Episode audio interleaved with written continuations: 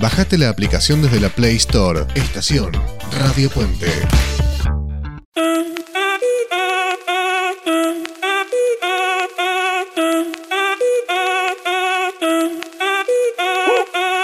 Si el ritmo te lleva a mover la cabeza, ya empezamos como es. Mi música no discrimina a nadie, así que vamos a romper. Toda mi gente se mueve.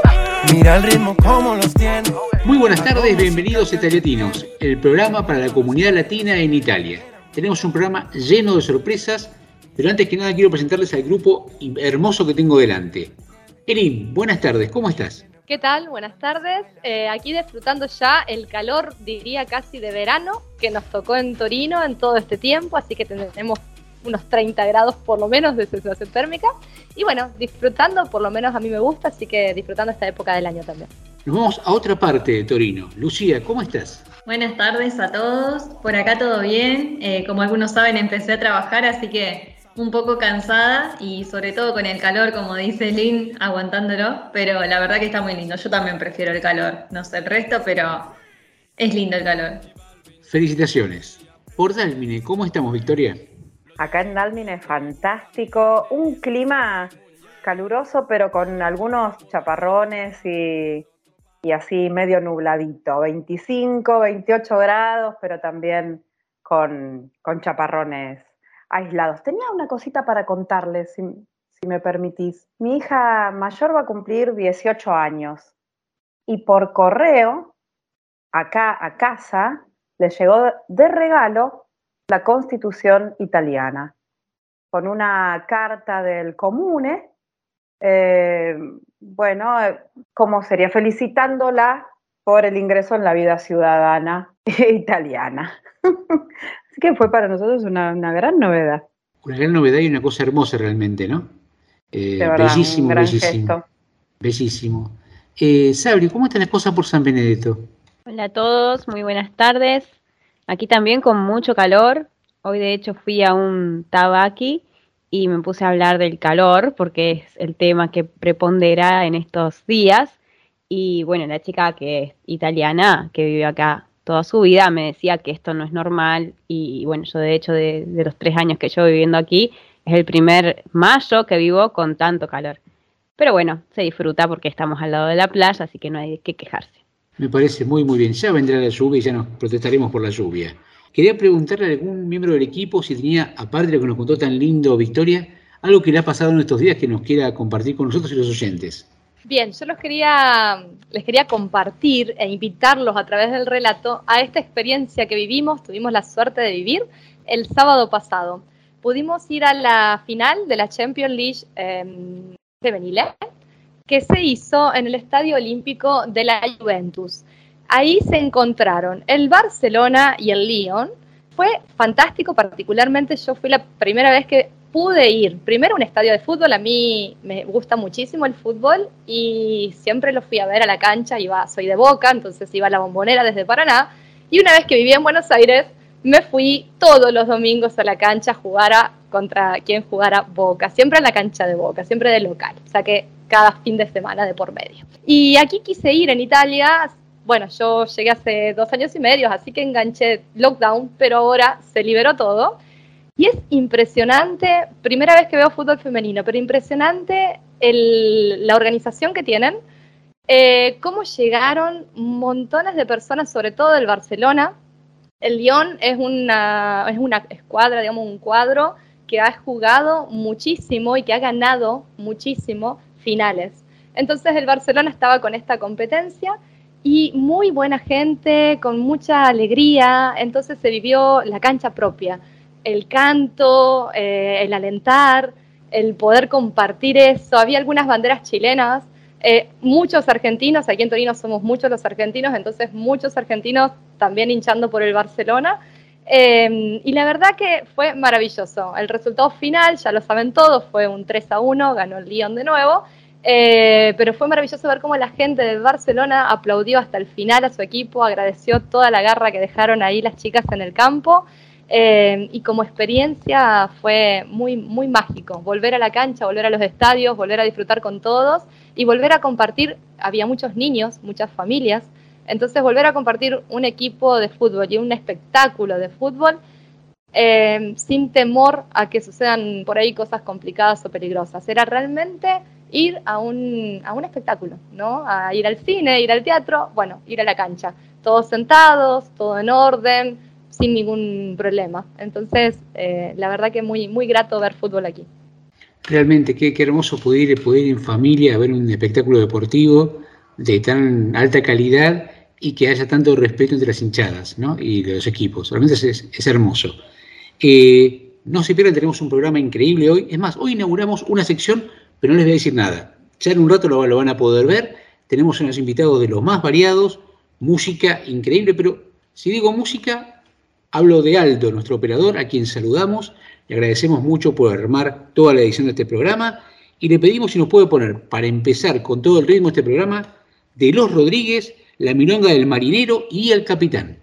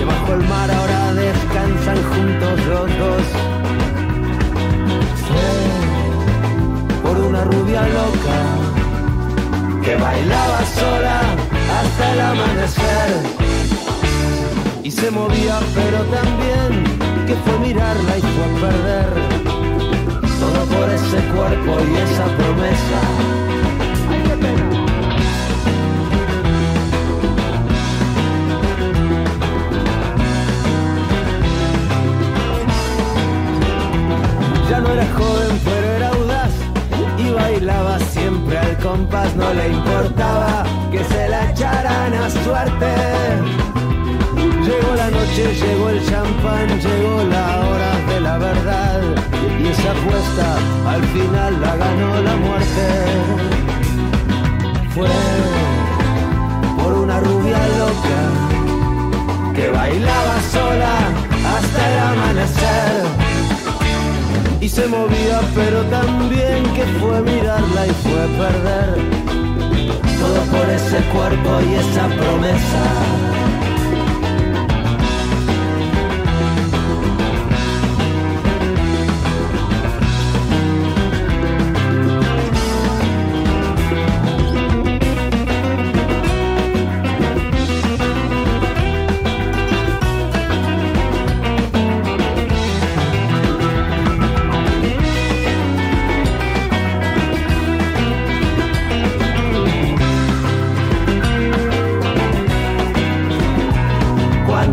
llega la ciudad, las mujeres salen y los hombres solos bajan a los bares.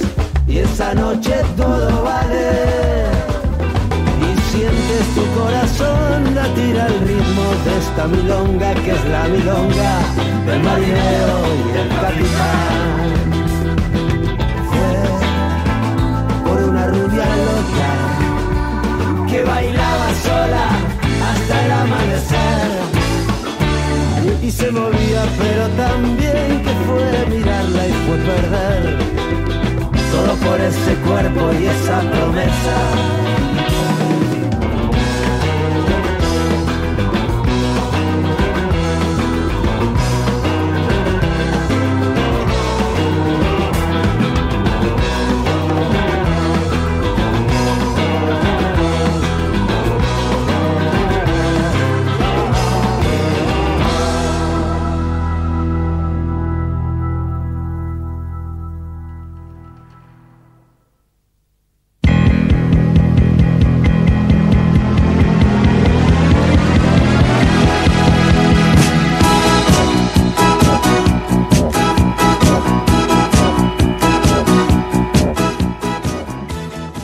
en Italatinos.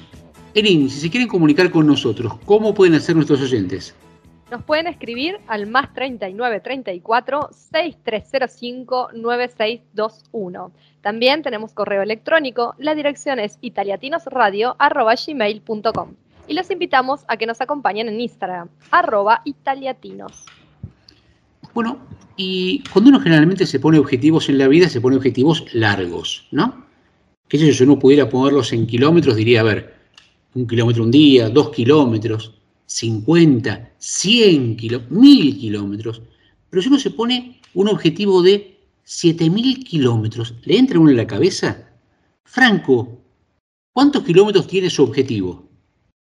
¿Cómo va Carlos? Buenas tardes aquí de Croacia. Eh, bueno, nuestro objetivo de Soñando en Cleta, eh, este equipo que ha emprendido el viaje en Como, Italia, hace un mes, es un, viaje de 7.500 kilómetros, pasando aproximadamente entre 10 y 13 países. Y bueno, el objetivo final es llegar a Qatar a mediados de noviembre para presenciar el Mundial y alentar a la escaloneta, a la selección argentina. Eh, ¿Tan grande es la pasión que tienen por el fútbol? Sinceramente, sí nos gusta el fútbol, pero yo creo que nos gusta igual o más viajar. Eh, y bueno, particularmente cada uno de nosotros ha estado viajando por distintos continentes, países hace un par de años y nos reunimos todos juntos hace dos meses en Tailandia y fue allí que después de viajar por ese hermoso país salió la idea de, hacer este viaje en bicicleta. Y bueno, salió desde, desde Como, Italia y ahora estamos viviendo esta experiencia que la verdad que estamos muy felices y es increíble, cada día vivimos cosas nuevas, eh, tenemos todo nuestro equipamiento en las bicicletas, en las cuales somos autosustentables e independientes y dormimos en, en donde nosotros queremos con nuestra carpa, nos cocinamos y, y bueno, es un, un estilo de vida hermoso, la verdad. ¿Y cómo se prepararon físicamente para ese viaje? Es una buena pregunta, pero la verdad que no. Físicamente, bueno, cada uno ha hecho deporte, digamos, en su vida, pero no hace, hace un tiempo que ninguno se, se prepara físicamente para algún reto en especial como es este, pero lo, lo tomamos de una manera más, eh, ¿cómo explicarlo? Más tranquila o preparándonos eh, diariamente de a poco, digamos, como el cuerpo lo vaya pidiendo. O sea, así como físicamente, mentalmente, también el viaje día a día es importante y, creemos que, bueno, se puede hacer. O sea, no se necesita una preparación como específica para un tipo de viaje así. Creo que hay muchas cosas más importantes que se van dando en el día a día, más allá de la preparación física. ¿Cómo lo financian? ¿De su bolsillo? ¿Tienen algún tipo de sponsors? Bueno, el tema de la financiación del viaje, eh, cada uno de nosotros en, alguna oportunidad hace varios meses atrás, cuando estábamos en, Europa, precisamente en Alemania o en Francia, estuvimos trabajando y ahorrando un poco de dinero.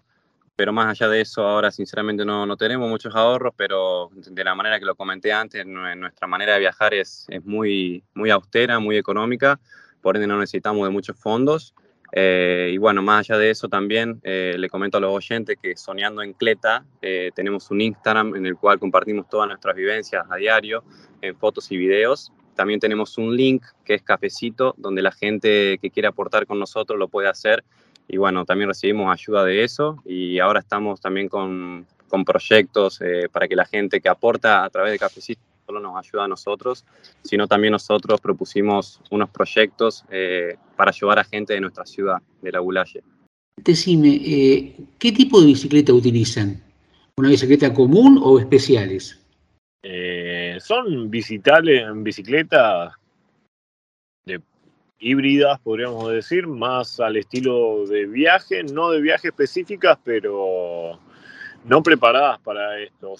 Eh, las bicicletas son marca Specialized que pudimos eh, comprar todos en el mismo lugar antes de salir de viaje, en el cual el lugar donde pudimos eh, comprarlas nos, ayudaron con todo, todo lo que es el equipo de la bicicleta y prepararlas, adecuarlas para esto no, no hemos gastado eh, locura en la bicicleta, eh, invertimos en eso con el, con el trabajo que, como dijo Franco, estuvimos haciendo anteriormente. Y bueno, las bicicletas están preparadas ¿sí? para, para viajar y, nada, al ritmo del día a día, si hay algún problema, se lo se, la arregla, ¿no? en, en, eso somos, somos, somos, nos las ingeniamos, digamos, para, para, para llevarlas adelante. Chicos, ¿cómo están? Victoria habla. Quería preguntarles, ¿quién fue como el más soñador de todos que dijo, che, si vamos a Qatar en bicicleta, ¿quién fue el que tiró la idea y los otros lo miraron así y dijeron, no, estás loco y después se prendieron? ¿Y quién es el más cauteloso de los 13 que dice, no, bueno, vamos a pensarlo más tranquilos, no, no volemos tanto? Bueno, acá habla Nicolás, eh, un gusto, y bueno, podríamos decir que todos teníamos un poquito diferentes planes una vez cuando esta idea comenzó y, el que tiró un poco la piedra fui yo, sinceramente, ahí de, hacer un viaje largo en bicicleta. Estábamos hablando con Bernardo eh, sobre, sobre lo que se venía para, nuestra, para nuestros siguientes pasos. Eh, y bueno, se, se, planteó un viaje en bici, en lo cual nosotros ya lo habíamos hecho, habíamos viajado en bicicleta por Dinamarca y ahora veíamos un, reto un poco más largo, la idea de, viajar, de, encontrarnos de esta manera de nuevo, de, volver a encontrarnos a nosotros. Nos gusta viajar, nos gusta viajar libre, nos gusta viajar barato y un viaje en bicicleta eh, abarca todo eso. Y bueno, se tiró la piedra de, hacer un viaje en bicicleta y se puso como destino final Qatar, por, porque obviamente a nosotros nos gusta el fútbol, pero darle un destino final. Y bueno, esto era, era algo que, bueno, se podía, podía terminar muy lindo, podía ser muy lindo. Y bueno, no hay ninguno, creo, en este, en este grupo que, que haya dicho en un momento, bueno, vamos a pensarlo. Sinceramente cuando lo charlamos, eh, Franco no estaba en la charla, pero cuando le, comunicamos la idea, sin dudarlo, también dijo sí y, todos encaramos con, eso, digamos. No hubo, no hubo nadie ahí que se que ponga un no en el, en, el proyecto. ¿Cómo están? Sabri los saluda. ¿Qué tal, Sabrina? ¿Cómo estás?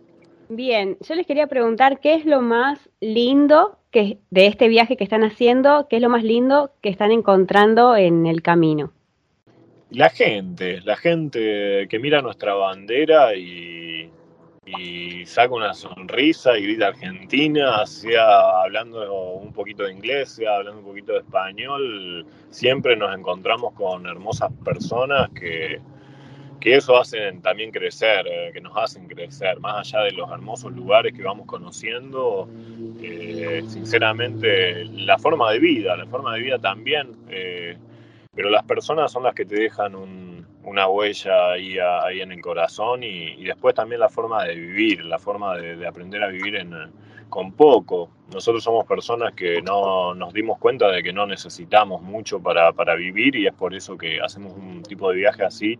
Y bueno, como dijo Franco anteriormente, siempre acampando, siempre cocinándonos. Hasta el momento nunca hemos pagado alojamiento y, bueno, siempre buscando la manera barata de, salir adelante, que en fin, como digo, en el día a día necesitamos comer eh, y, nada más, dormir, podemos dormir. Creo que creemos que el mundo es de todos y, vamos por un mundo sin fronteras, pero bueno, a veces existen y, nos las rebuscamos, pero así salen. Eh, una, forma, una forma de vida bastante nómada y, barata y simple. ¿Qué tal? Les habla Lynn. Eh, Franco dijo al inicio que cada uno fue recorriendo distintos países. Eh, me gustaría saber dónde se conocieron ustedes, o si se conocían de antes, o se conocieron en viaje. Em, y después les va a tocar algunos meses de invierno en distintos países. Si tienen alguna idea de prepararse para eso, o si ya les ha tocado inviernos en bici. ¿Qué tal, Lin? ¿Todo bien? Bernardo por acá. Mira, nosotros somos los tres de La Boulaye, del sur de Córdoba, y nos conocemos de, hace varios años, ya que los tres jugamos al fútbol en el mismo club, en Sporting Club. Así que, bueno, nos conocemos ya hace unos años, pero Nico, por ejemplo, tomó la iniciativa de viaje hace cinco años, Franco hace tres y yo también hace tres años. Y hace un año que estamos viajando juntos, un año y un poco más. Y bueno, y ahora se dio esto. Y después con el tema de los países que vamos a tener frío, eh, vamos a tener un poco de frío en Turquía solamente, que bueno, viste, con el frío te la, te la. Nosotros tenemos todo, tenemos ropa de, invierno y tenemos ropa de verano también, así que no sería como un, como un problema, digamos. Tengo una pregunta. Eh, aparte de distintos climas, pasan por distintos países. ¿Cómo se manejan con el idioma? Con el idioma, bueno, nos manejamos con inglés, los tres hablamos inglés. Y la mayoría, bueno, la mayoría de la gente un poco de inglés si no, viste, el que por ahí te cruza con gente que no, no habla inglés, pero de alguna que otra manera te terminás comunicando, viste, ya sea con señas o traductor del celular, viste, pero nunca como que quedas en banda ahí que no, no puedes comunicarte. Ya nos ha pasado de estar en lugares, viste, así que la gente no habla inglés, que no, que no puedes comunicarte, pero de una u otra manera el que quiere se comunica. No es un impedimento a la hora de viajar. Dime, ¿cómo hacen con el tema de los papeles cuando pasan de un país a otro?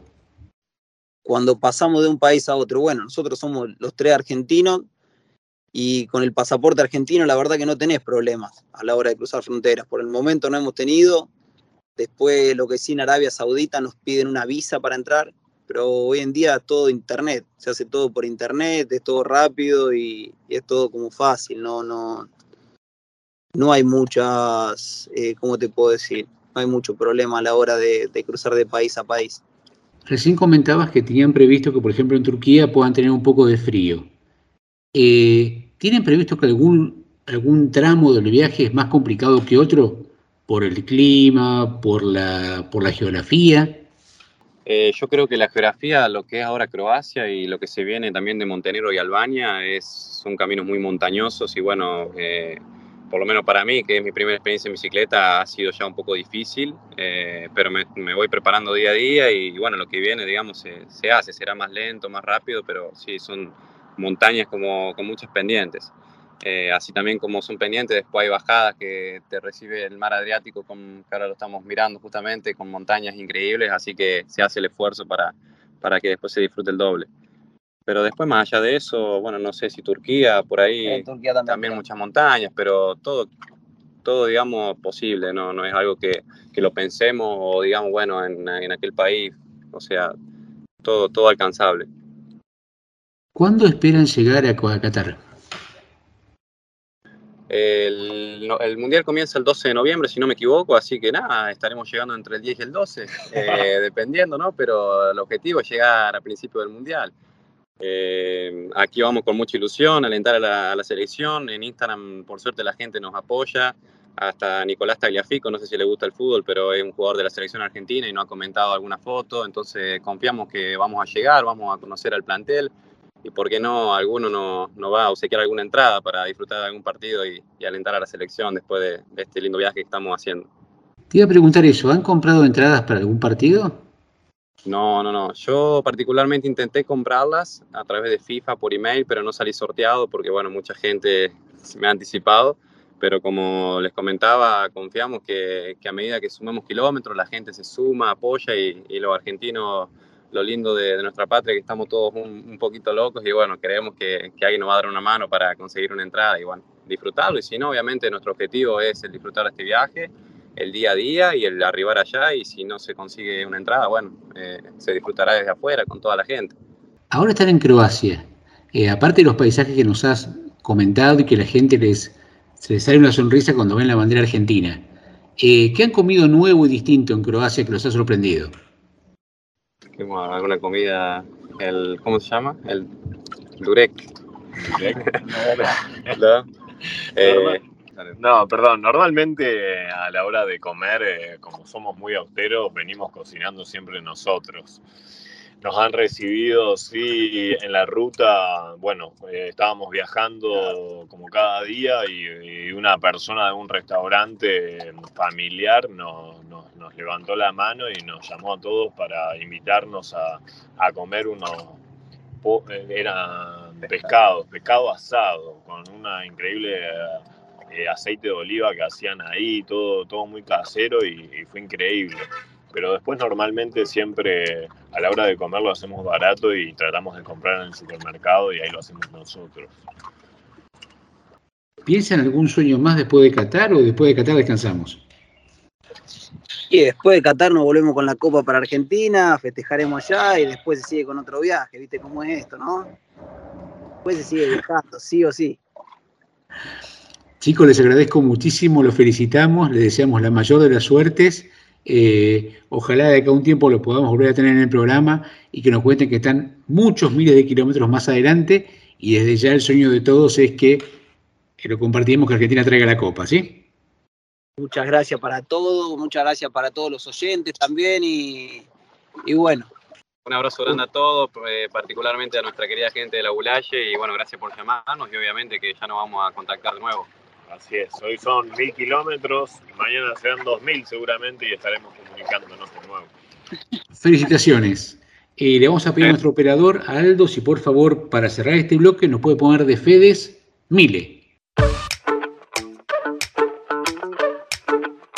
Quello che hai messo nel rossetto. Mi fa effetto Mi hai fatto un altro dispetto, lo fai spesso E mi chiudo in me stesso. E balbetto Sì ma quanto sono stronzo, mi detesto Ma tu non ci resti male, che ognuno ha le sue Si vive una volta sola, ma tu vari due Vorrei darti un bacetto, ma di un netto Se ti vale ancora una dentro il pacchetto. Mi hai fatto bere come un vandalo e sono le tre. Si è rotta l'aria del mio bungalow, vengo da te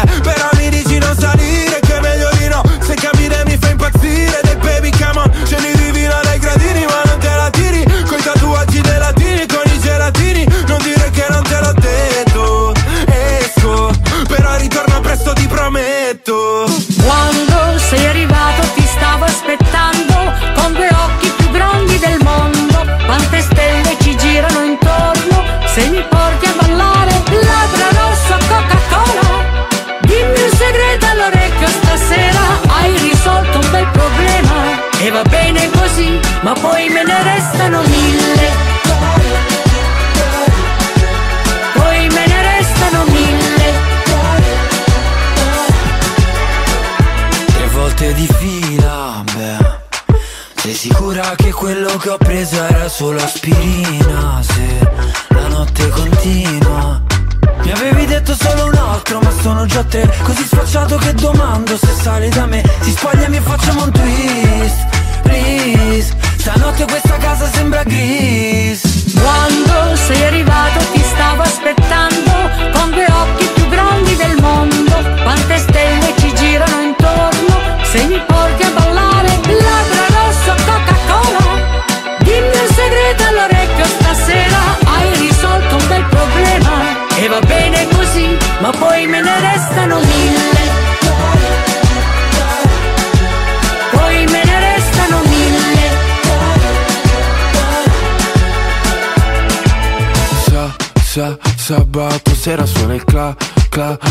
Cabrio nera Siamo in macchina, una stella si tuffa e viene giù.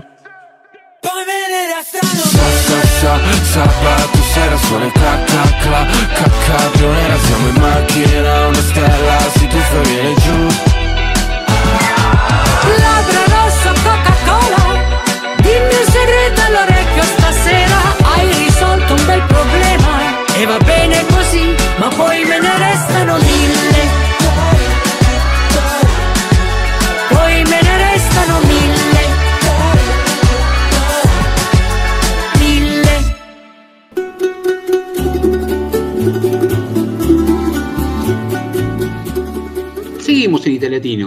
Erin, si se quieren comunicar con nosotros nuestros oyentes, ¿cómo pueden hacerlo? Nos pueden llamar o enviarnos un WhatsApp al más 39 34 6305 9621. También nos pueden escribir un correo electrónico italiatinosradio.gmail.com y les invitamos a que nos acompañen en Instagram, arroba italiatinos. Muchas gracias, Erin. Y hoy inauguramos un nuevo bloque en el programa en el cual queremos que no hablemos nosotros, hablen los chicos. Y justamente el nombre del, bloque es Con ojos de niño, que es el título de un libro de Francesco Tonucci, un pedagogo italiano, que lo que hizo fue darle la voz a los chicos y lo que nosotros queremos hacer ahora. La tenemos por un lado a Guadalupe, la tenemos por otro lado a Emi. Y a partir de este momento, ellas van a hablar. El tema de hoy, los amigos. Hola. Hola a todos. Soy Evi. Soy Guada. Ok. Eh, tengo una amiga que se llama Margarita y somos muy sintonizadas y nos hablamos mucho online. ¿Vos, Guada, qué querés decir? Justo tengo cinco amigas, dos son mis mejores amigas. Después tengo otras que son las tres, que son mis amigas. No sé qué más que decir. Y bueno, sí, yo tengo mucha amiga. Tenía, no sé, yo fui a Brasil, Argentina y acá estoy en Italia. Y la verdad que acá en Italia tengo, bueno, muchos que se llaman tipo, algunos son Ana Paula, Alejo y otros, bueno, se quedaron en otras partes del mundo. Por ejemplo, no sé, tengo una amiga que se llama Zoe, que no sé ya dónde quedó. ¿Tu amiga cómo se llama? Melissa, May, Anna, Ludovica, Jasmine. Cinco. Ah, ok. Yo sé cuántas tengo porque la verdad que me perdí la memoria, me perdí la cuenta. ¿Te recordás los- todos los nombres? Y más o menos, sí, a ver, Lola, Zoe, bueno, eso mucho. Contar los nombres con los dedos. Y alguno mucho que sumás. me recuerdo. Una creo que se llamaba Moana. Sí. Moana. Es de Brasil, qué sé yo. ¿Conoces a Moana? Ok, no, o sea, otra Moana, no la Moana del film. Ah, No es que conozca a Moana y no se me lleva a paseo la onda. Ok. ¿Qué quieres hablar de exactamente? eh, de Jasmine, el otro año yo fui, me fue a su cumpleaños, que creo que era el.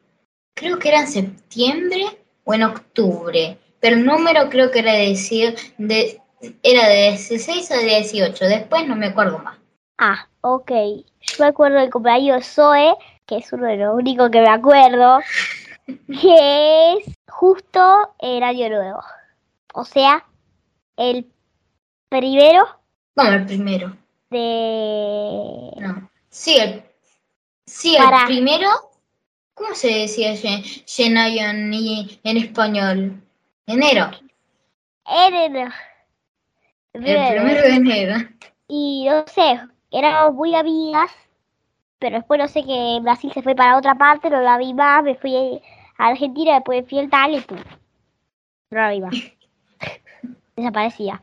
Ahora tengo otra amiga, no sé, me hablo con Ana Paula, Caterina, eh, también tenemos a Alejo, que es un nene, eh, y después con la que más estoy hablando de estos tiempos es Ana Paula, Alejo y Margarita, porque Margarita no habla mucho la y no sé, que vamos a la misma escuela. Yo justo primero se, se lo estaba diciendo a mi mamá y a Carlos. Que yo tengo amigos en tercero, en cuarto y en quinto.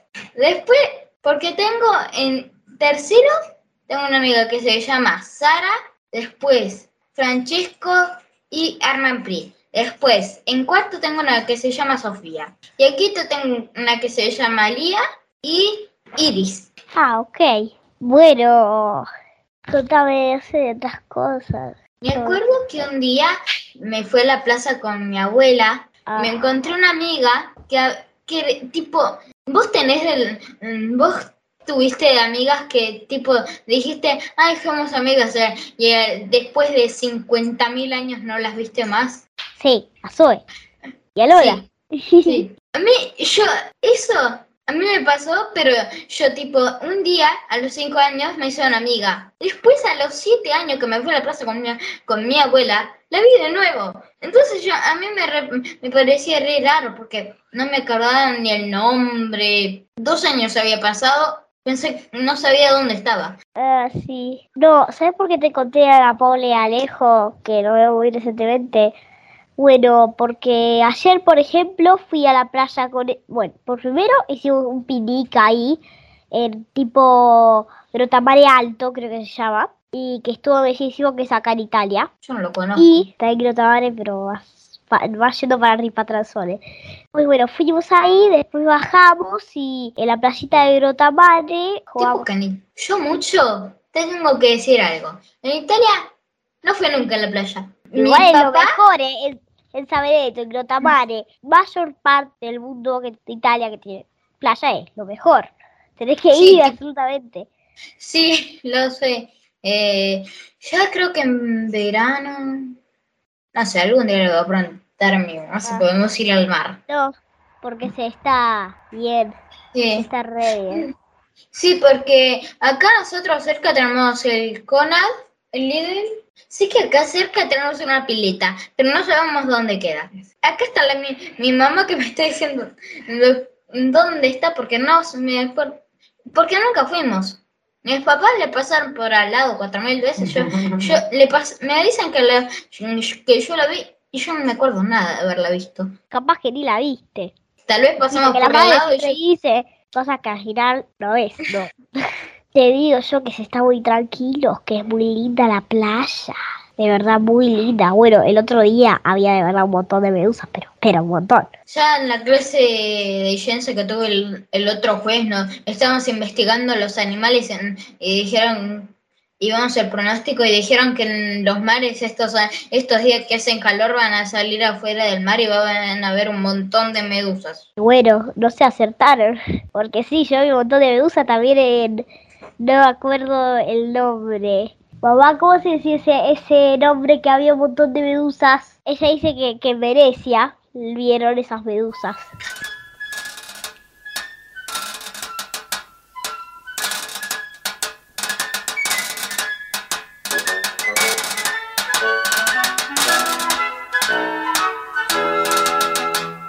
Le cose d'ogni giorno raccontano segreti a chi le sa guardare ed ascoltare.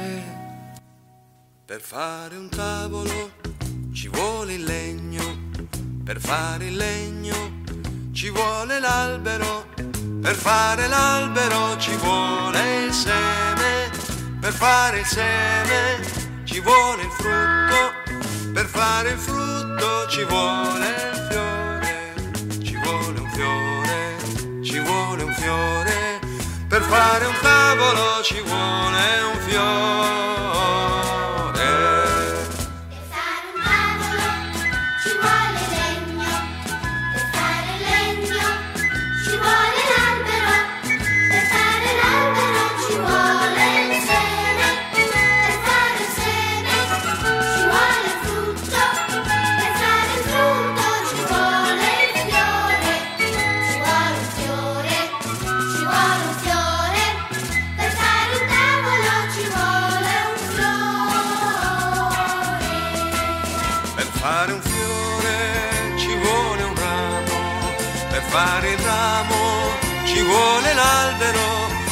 Fare l'albero ci vuole il bosco, per fare il bosco ci vuole il monte, per fare il monte ci vuole la terra, per fare la terra ci vuole un fiore, per fare tutto ci vuole un fiore.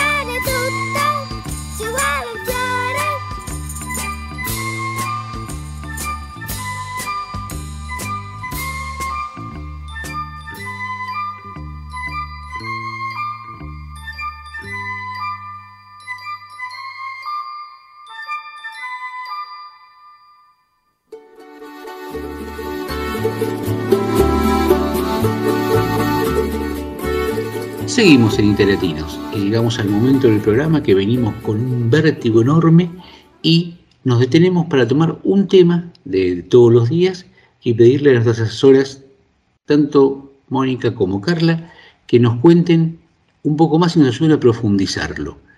Y hoy queremos hablar de las costumbres, cuáles son las costumbres que tenemos en un país nuevo que estamos y cuáles hemos adoptado y cómo nos fue con ello. Mónica, muy buenos días, ¿cómo estás? Hola Carlos, ¿qué tal? Muy buenas tardes. Muy bien, gracias. ¿Cómo estás, Carla? Hola, ¿qué tal? Buenas tardes. Pues yo muy bien, muchas gracias. Les mando muchos saludos a ambos y también a quien nos escucha en esta rica tarde de calorcito. Pues bueno, yo estoy contenta de estar aquí nuevamente compartiendo una pequeña conversación y en esta ocasión las nuevas costumbres. ¿Qué podemos decir de las nuevas costumbres? Bueno, a mí se me viene a la cabeza el tema de la aculturación. Listo, desde el lado de la psicología, pues es un proceso por el que pasamos cuando nos, cuando estamos en contacto con, con otra cultura, ¿no? Un contacto constante que termina influenciando al individuo. El individuo se adapta eh, y esta adaptación es gradual. Entonces hay partes que se quedan, partes que cambian y esto es, bueno, in- inevitable, a menos que, claro, el, individuo en el nuevo país se aísle y forme su, su núcleo desde su cultura. Entonces allí no hay tanta, no permea tanto, ¿no? La- las nuevas costumbres. Y, y eso va a depender de muchas cosas. O sea, eso del contacto con la nueva cultura, pero también va a depender de la personalidad de- del, individuo, de sus convicciones, de su nivel educativo. En teoría, mayor eh, nivel educativo, más probabilidad de aculturación. También incluso el lenguaje. Eh, entre más lenguaje, más adquiere eh, el individuo el lenguaje nuevo.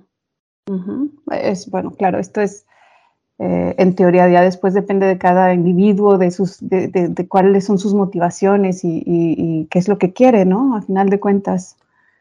O, también de sus circunstancias. También depende de la edad.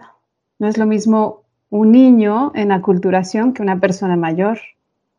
En mi caso, yo quiero compartir que, que para mí eh, esta vez en Italia no he tenido todavía, eh, no he sentido esa, esa integración. Tengo poco, poco tiempo aquí, ni seis meses, ¿no? Pero sé que va, va, va a pasar en cuanto empiece yo a tener más contacto con, con, con, con los italianos. Eh, mis hijos, por ejemplo, ya empiezan a mover la mano cuando quieren enfatizar algo y eso es muy, bueno, muy, muy bonito de ver. Eh, y qué decir de mi familia, pues nosotros tenemos nuestra propia cultura que hemos creado con la influencia de mi esposo, que es de otra cultura, eh, yo con, con todo lo mexicano y con todas mis experiencias que he venido trayendo de otros países en los que he tenido mucho contacto, como Argentina, como España, Estados Unidos. Entonces, somos una ensalada nosotros. Eh, y supongo que tú también, Mónica, ¿no? Ustedes también son una familia internacional. Sí, gracias, Carla. Qué bonito. Es muy cierto. Es, mu- es muy bonito escuchar tus eh, reflex- reflexiones sobre todo lo que conlleva ser una familia y tener tradiciones y cultura, ¿no? Porque como dices, tenemos la cultura externa y luego tenemos la cultura interna de lo que es nuestro núcleo familiar. Y sí, también nosotros somos una familia muy internacional y cuando lo mencionabas, me venía en mente una de las cosas que yo he tomado de la cultura asiática, que es los zapatos no se usan dentro de la casa. Y esta no es una, no es una cosa que se usa mucho en Italia o en México, pero teniendo amigos en California de culturas asiáticas, he visto cómo, cómo no utilizan los zapatos dentro de la casa y cómo ayudan, ¿no? Es una cosa muy práctica. Y me gustan las cosas prácticas. Es bueno, uno está constantemente limpiando y en especial cuando tienes niños pequeños, e- es mucho más fácil dejar los zapatos fuera de la casa y así sabes que tienes el piso más limpio, se ensucia menos y los niños están gateando por todas partes, mucho más fácil. Y en cuanto ahora que vivimos en Italia, algunas de las cosas que yo he notado se basan, basic- se basan en particular sobre los alimentos, las frutas y verduras. La gente en Italia, por ejemplo, no compra todo en el supermercado. Muchas veces va a una carnicería, a una pescadería, va a un mercado en particular, no sé, un como tipo tianguis del lunes, del domingo. Hay unos mercados establecidos donde solo venden frutas y verduras. Entonces la gente siempre va a comprar lo que se necesita en el lugar que más le, le guste. Y las frutas y verduras se compran mucho de estación. Italia importa, pero no importa tantísimo como si tú vivieras en Los Ángeles. Tienes todas las frutas y verduras de todas las estaciones del, del año a tu alcance. Mientras que en Italia no siempre encuentras todo y si lo encuentras quizá es de un costo más elevado, pero lo que encuentras de estación de lo que se produce en Italia es de una calidad increíble. Mis hijos, por ejemplo, se comen ciertas manzanas y me dicen, mamá, esto parece jugo de manzana. O algunas berenjenas o las alcachofas. Me obsesiono con ellas y las compro y las compro porque sé que en unos meses ya no se van a dar y si las encuentro no, no van a tener la misma calidad.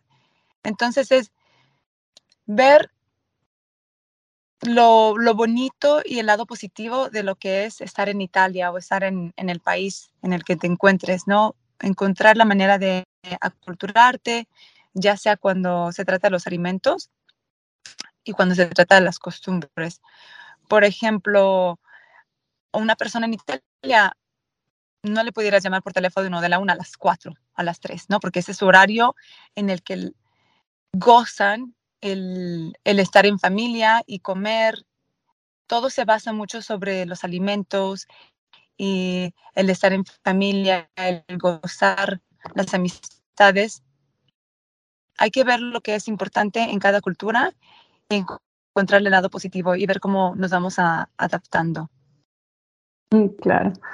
Ahora que lo dices, eh, sí, estoy pensando en que a nosotros ya la cultura de la comida ya nos entró a casa, porque estamos Sí. comiendo mucho más fresco. Sí, claro. Qué, qué suerte que, que, que- que estemos en una cultura en donde la, la comida es, es, es tan importante, ¿no? Sí, es bonito. Por ejemplo, en Estados Unidos, yo viví en California y mi intención era siempre comprar productos orgánicos, porque eran los que menos pesticidas tenían. Aquí en Italia, muchas veces ni siquiera tienen que nombrarlos orgánicos porque utilizan muchos menos pesticidas que en Estados Unidos y de hecho muchos pesticidas están, están fuera de ese mercado europeo. No los permiten entrar. Entonces, por ese lado también yo estoy muy feliz porque sé que estamos comiendo de una manera más saludable y los italianos se enorgullecen de la de su comida. Absolutamente de acuerdo. Saben que el otro día veo, estaba pasando por una frutería y verdulería y una señora tenía el, el carro con el que había hecho toda la compra, ¿no? Entra el, la persona que estaba atendiendo, entra, sale y sale como con algo tomado entre las manos, como algo precioso, como si fuera una joya, y le da una cajita eh, con seis frutillas, inmensas, divinas, parecían para un cuadro, y le dice, esto está envuelto para regalo para su esposo y eran seis frutillas. Qué Eh, bonito. increíble, un detalle, un regalo relacionado con lo que, como decíamos recién, por la comida, pero evidentemente eh, eran seis, no ni medio kilo, ni un kilo, eh, eran seis, exquisitas, buenísimas, pero seis nada más. Y eso es un regalo. Y realmente tenían pinta de estar sabrosísimas. Qué rico. Chicas, les agradezco muchísimo, muchísimo por este momento.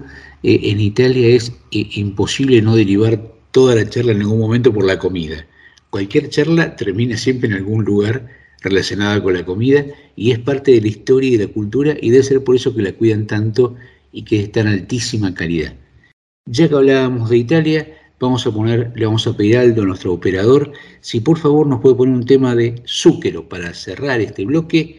Baila Morena. Baila. Let me see you dance, baby.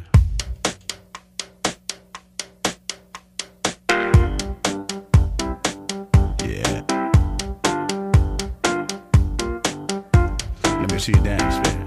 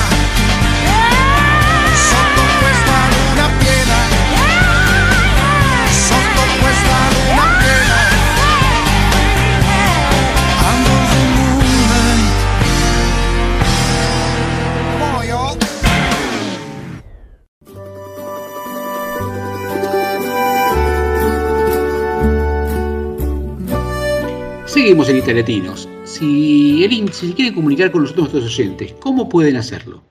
Nos pueden escribir al más 39 34 6305 9621. También nos pueden enviar un correo electrónico. La dirección es italiatinosradio.gmail.com. Y también pueden seguirnos en Instagram. El- la dirección es arroba italiatinos. Ustedes saben que entre los temas que están en boga, que todo el mundo habla y a veces sin conocer, uno es el cuidado del medio ambiente. Y cada vez tenemos más preponderancia porque vemos que está más destrozado el ambiente. Y una cosa es preocuparse en seleccionar la basura, otra es cuidar cómo uno come, pero ¿qué es ser un líder climático? Por eso hoy estamos con Florencia. Florencia, buenas tardes, ¿cómo estás? Hola, buenas tardes. Gracias por el espacio. Eh, todo muy bien, ¿ustedes? Muy bien. Dinos, ¿cómo surgió tu interés por el medio ambiente? Bueno, yo mi interés surgió en el colegio secundario. Yo ahora tengo 23 años y esto sucedió cuando tenía 17. Sí, 17. Eh, estábamos haciendo un proyecto y teníamos que imprimir unos formularios. No nos llevamos muy bien con esa parte de la tecnología y empezó a salir todo muy mal. Entonces una chica gritó, estamos, o sea, sobre que matamos árboles, los estamos usando mal. Y la verdad que, bueno, se solucionó, pasó, eh, se reutilizó ese papel para otras cosas, pero esa frase, ese grito, a mí me quedó en la cabeza, porque si bien después mis profesores mismos me decían, pero si lo hemos visto en clase, sí, pero no me golpeó de la misma manera que me golpeó en ese, eh, ahí. Y ahí fue cuando comencé a decir, ¿qué pasa con lo que consumimos? ¿De dónde viene todo lo que hacemos? ¿Qué impacto tenemos en el planeta? Y bueno, ese fue, digamos, el inicio a una frase inesperada, pero que me quedó grabada en la cabeza y, y ahí comencé. ¿Qué tal, Florencia? Elin te saluda. ¿Cómo estás? Muy Eh, bien. Yo quería saber entonces, después de esa frase, ¿cómo pasaste o cómo transformaste ese interés en un compromiso? Fue un camino de hormiga, le digo yo, porque mm, al poco tiempo tuve la oportunidad de hacer un, un simulacro de Naciones Unidas sobre cambio climático específico. Entonces ahí aprendí más, pero desde la parte política. Después derivó en que me interesaban las relaciones internacionales, fui a la universidad a estudiar eso, para estudiar política, todo lo relacionado a eso. Y en primer año vi un papel en la universidad que había un ciclo de encuentros de cambio climático. Y ahí me anoté. Y bueno, lo que empezó informándome, luego derivó en un voluntariado en Fundación Tierra Vida, una ONG de Córdoba, Argentina, que es eh, muy reconocida, o en su momento era muy reconocida en, en la ciudad, eh, con mucha presencia internacional. Y luego fue pasando por otros ámbitos pero siempre comenzó desde el aprender, escuchar, preguntarme y después arrancar, pero porque yo lo sentí que necesitaba que fuera así. Y, y ahí hice un curso durante la pandemia, se abrieron un montón de puertas que de otra forma yo no sé si hubiera podido acceder, eh, porque implicaban viajes, conseguir otro tipo de becas y un montón de movimientos más grandes y gracias a la pandemia pude acceder a becas de solo los cursos sin tener que moverme desde mi casa y hice cursos con Al Gore, que es ex vicepresidente de Estados Unidos y él tiene una ONG llamada Climate Reality donde capacita jóvenes de todo el mundo y ahí es donde me convertí, digamos, y me gradué como joven climática, líder climática y también hice cursos, bueno, de Naciones Unidas, de, de, bueno, ya no sé ni de cuántos lugares hice, pero bueno, sí, básicamente aproveché las oportunidades para capacitarme y también para empezar a conectar con otras personas y hacer un poco de activismo virtual.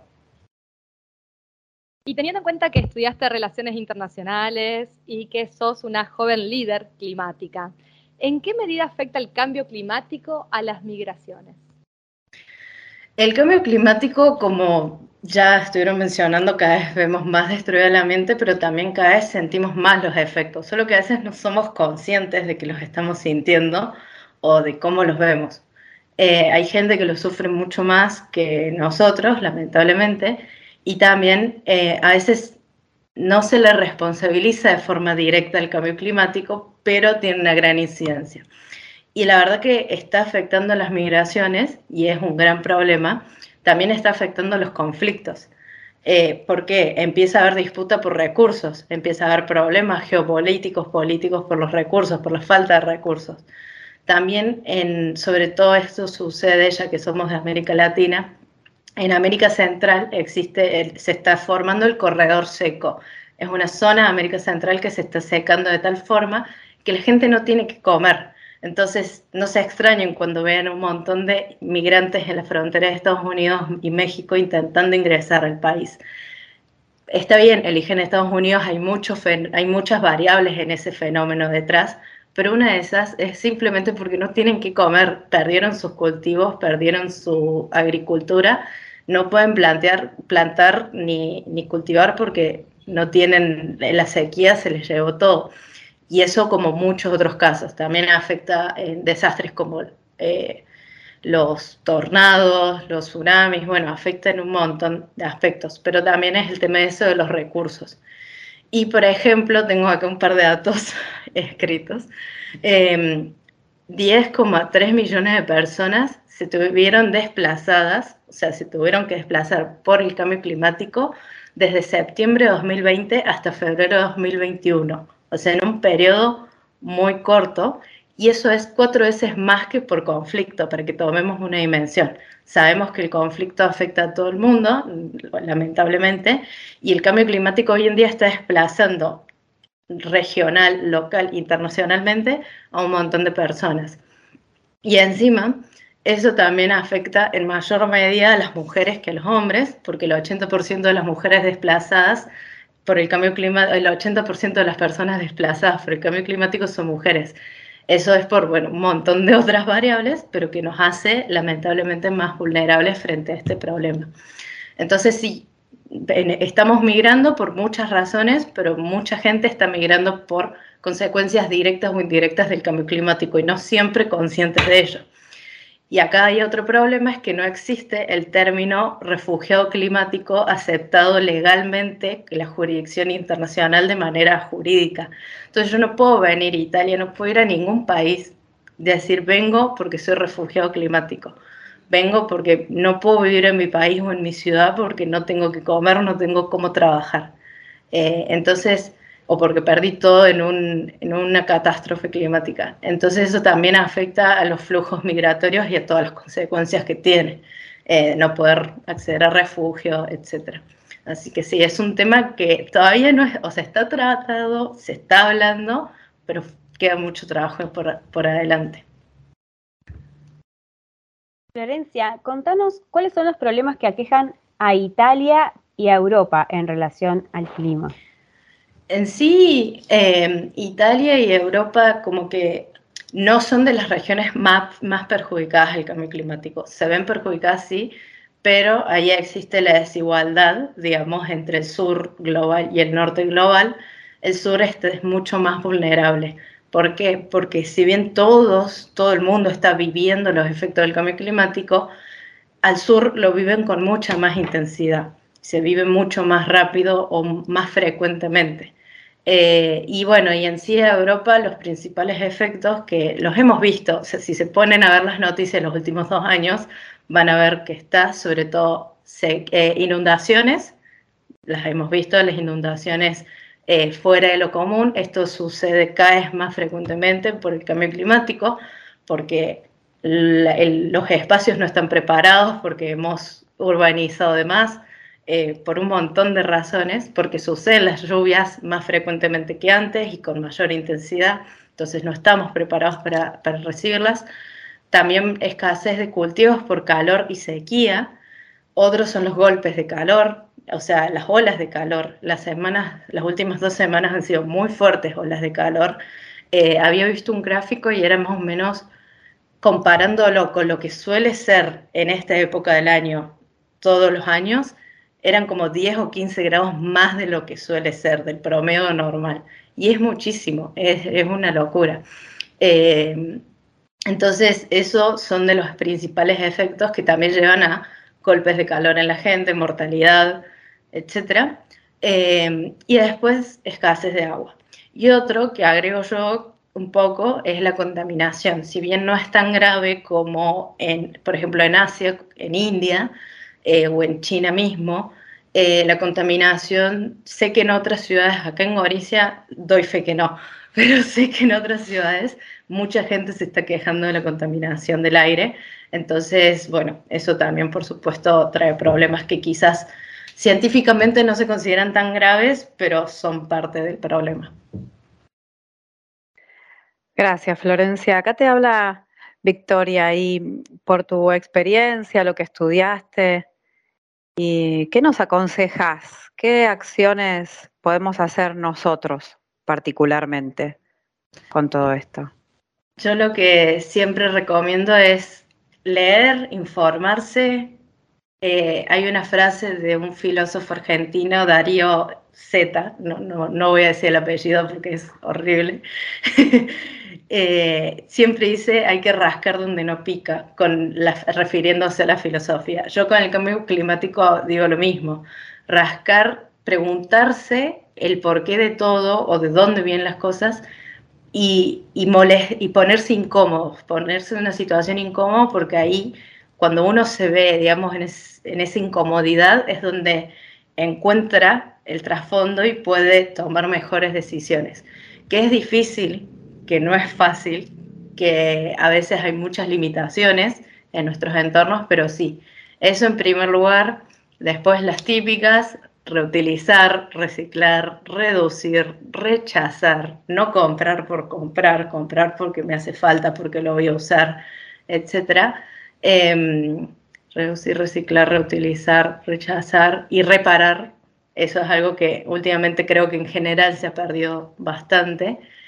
Em, bueno, en general eso, hablarlo, conversar con otras personas, porque también a veces me ha pasado que comunicándolo y comunicándolo con amigos, ni siquiera una plataforma de 10 millones de seguidores, eh, de golpe éramos cinco haciendo compost en, la pandemia.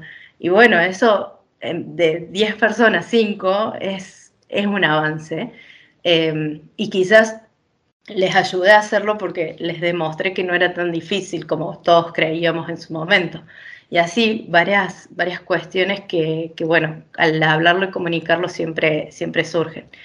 Y lo que siempre digo, que nosotros, bueno, antes de llegar a eso, apagar la luz, desenchufar las cosas cuando no están cargando, porque eso consume energía cuando no está cargando y lo tenés enchufado ahí al, al- al cargador del teléfono y no lo está usando, consume energía también y tiene un impacto.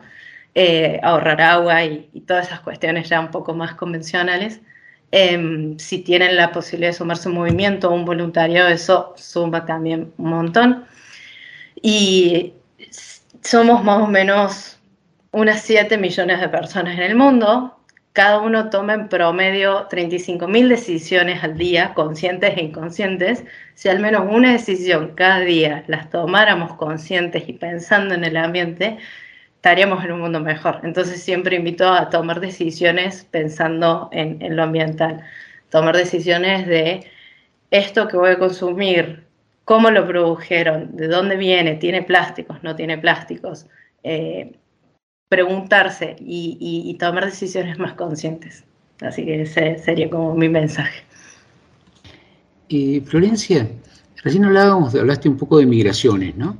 Y cuando una de las consecuencias directas de la, de la pandemia fue que el flujo turístico mundial se redujo drásticamente.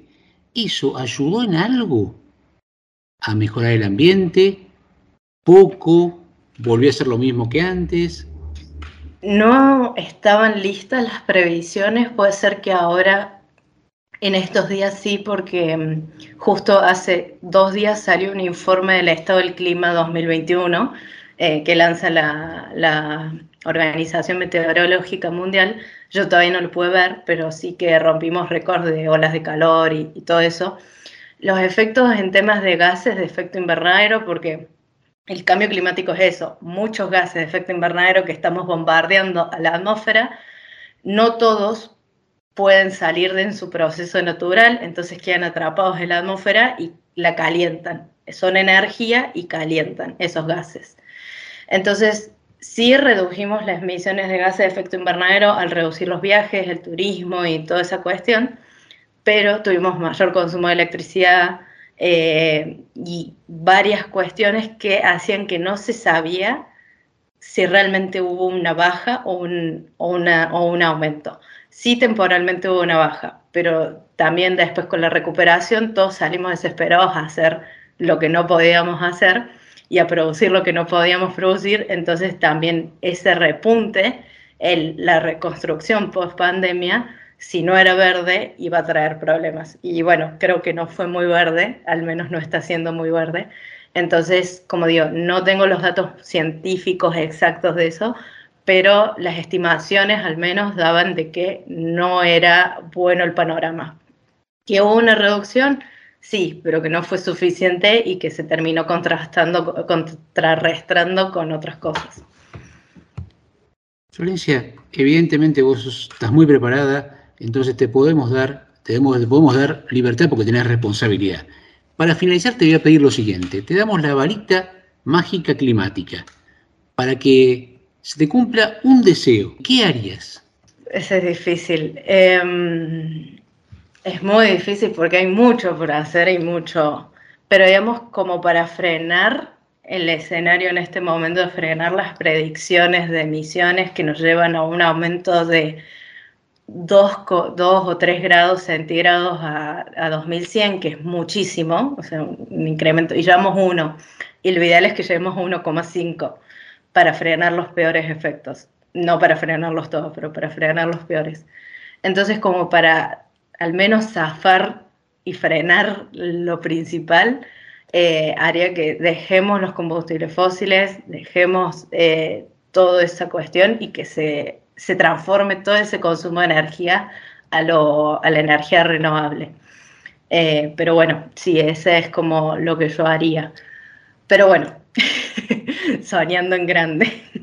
Y algo que me olvidé mencionar, y, y perdón, aprovecho para decirlo, eh, otro problema de Europa y, y de Italia lo he visto en el grupo ambientalista en el que pertenezco acá en Friday for Future Gorizia, que es la cuestión energética justamente, la cantidad de empresas de petróleo, gas y demás, que también tienen problemas geopolíticos, guerra de Ucrania, ya sabemos un poco qué está pasando con el tema de los gas, el gas, eh, la nafta, etcétera.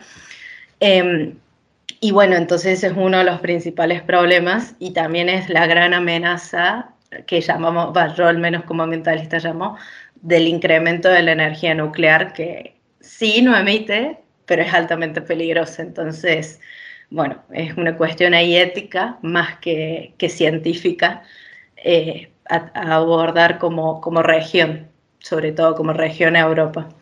Pero bueno, sí, si tuviera la varita mágica, que todo sea renovable y que tengamos las baterías y todos los recursos para poder hacer una buena transforma- transición energética, no una así nomás, porque claramente hay muchos desafíos detrás de eso.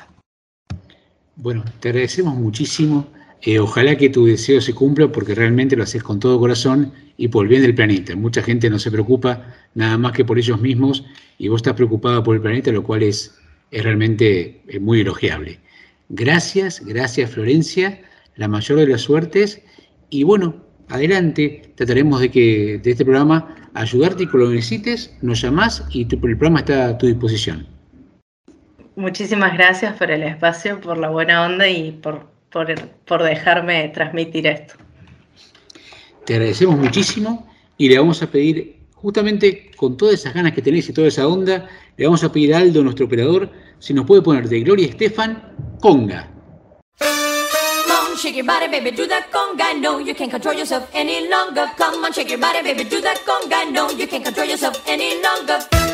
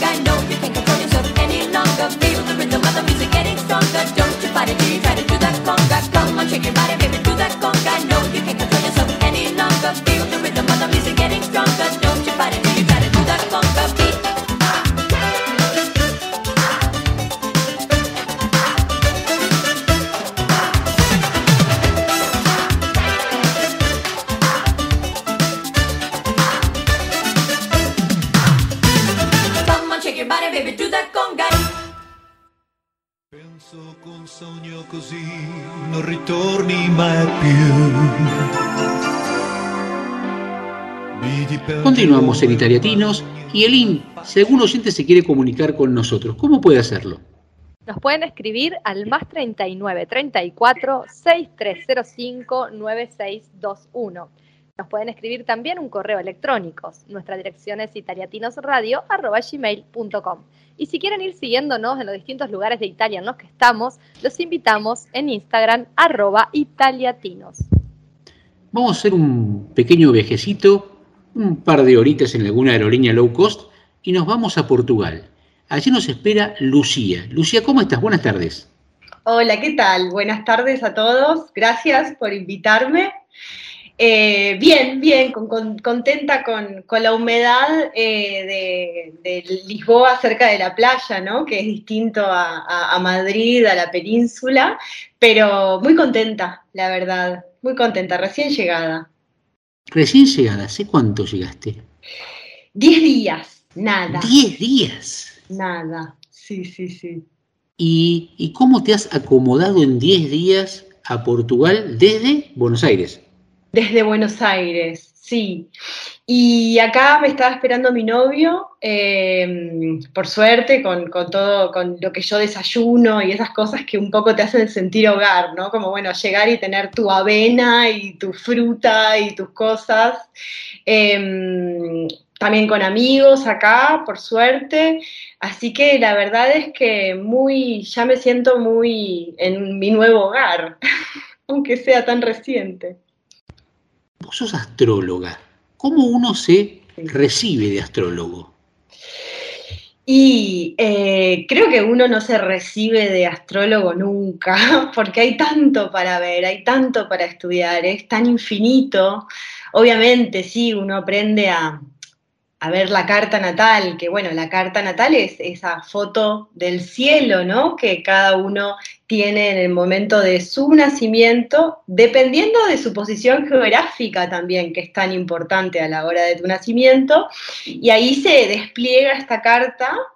eh, pero bueno, hay tanto y hay tanto por, por- por conocer, por saber, por aprender, y aparte por eh, experimentar, porque para mí lo más interesante de la astrología es lo empírico, ¿no? ¿Qué tal, Lucía? ¿Cómo estás? Te habla Lynn. Eh, teniendo en cuenta que nos decís esto, la foto de la carta astral y la importancia de donde nacemos, el lugar geográfico, para los que nos movemos o que emigramos, como vos y como tantos otros, ¿tiene incidencia ese movimiento? ¿Hay un cambio en esa foto? ¿Es otra foto distinta? Sí, sí, sí, sí, tal cual. Son dos cosas a tener en cuenta.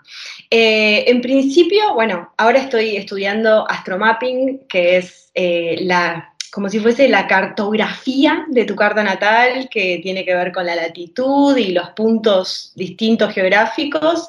Eh, y esto ya habla de cómo cada punto del mapa mundi despierta distintos puntos internos tuyos. Entonces, eh, es bastante lógico para la astrología que un lugar eh, a uno le resulte eh, muy personal o pasen cosas distintas dependiendo de lo que dice la guía turística, ¿no? Quizás, qué sé yo, es un lugar que para todo el mundo es espectacular y a vos te toca un punto súper profundo y te despierta un montón de cosas psicológicas.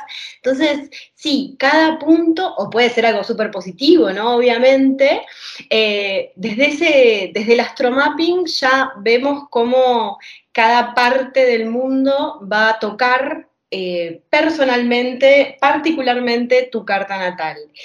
Y por otro lado está la revolución solar, porque todos los años está la energía del año, dependiendo de cumpleaños a cumpleaños.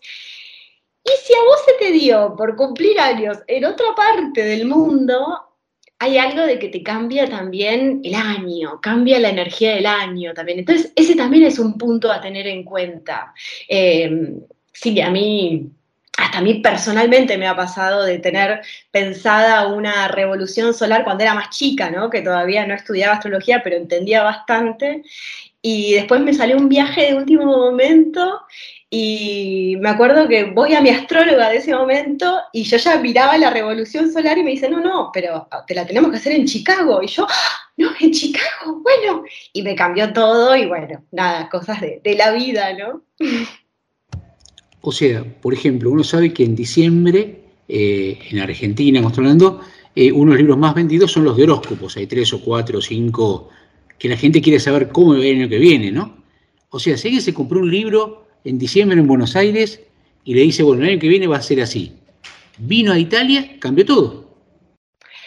Sí, para mí personalmente, esto es una lectura muy personal, eh, este tipo de libros que hablan de los signos eh, de manera tan abierta, quizás no son tan puntuales, yo no, los tomo tanto en cuenta, eh, porque cada carta natal es un mundo, es un mapa muy personal en donde se tocan puntos muy íntimos. Entonces, eh, sí, hay, hay cosas a tener en cuenta, pero es muy poco personal, la verdad, a mi, a mi parecer. Pregunta, uno dice, eh, por ejemplo, en tu caso Portugal o España, Italia, distintos países que la gente ha, ido, eh, este lugar tiene una onda, me, da buena pila, tiene onda, no sé, qué yo, por ejemplo, el sur de Italia dicen que tiene más buena onda, que los del norte son más, más, más fríos. ¿Esto es real así o es nada más que una interpretación simple que hace uno? Eh, para mí, o sea, obviamente tendría que hacer un estudio que muero por hacerlo, ¿no? De, cartas de los distintos países e ir viendo qué es lo que pasa en cada ciudad, en cada población, eh, pero ya de por sí eh, se nota que hay distintas, ya de por sí, si vos abrís la carta natal de una persona que vive cerca de los polos, va a tener las casas muy distintas a una persona cerca del Ecuador. Entonces ya ahí se ve una diferencia.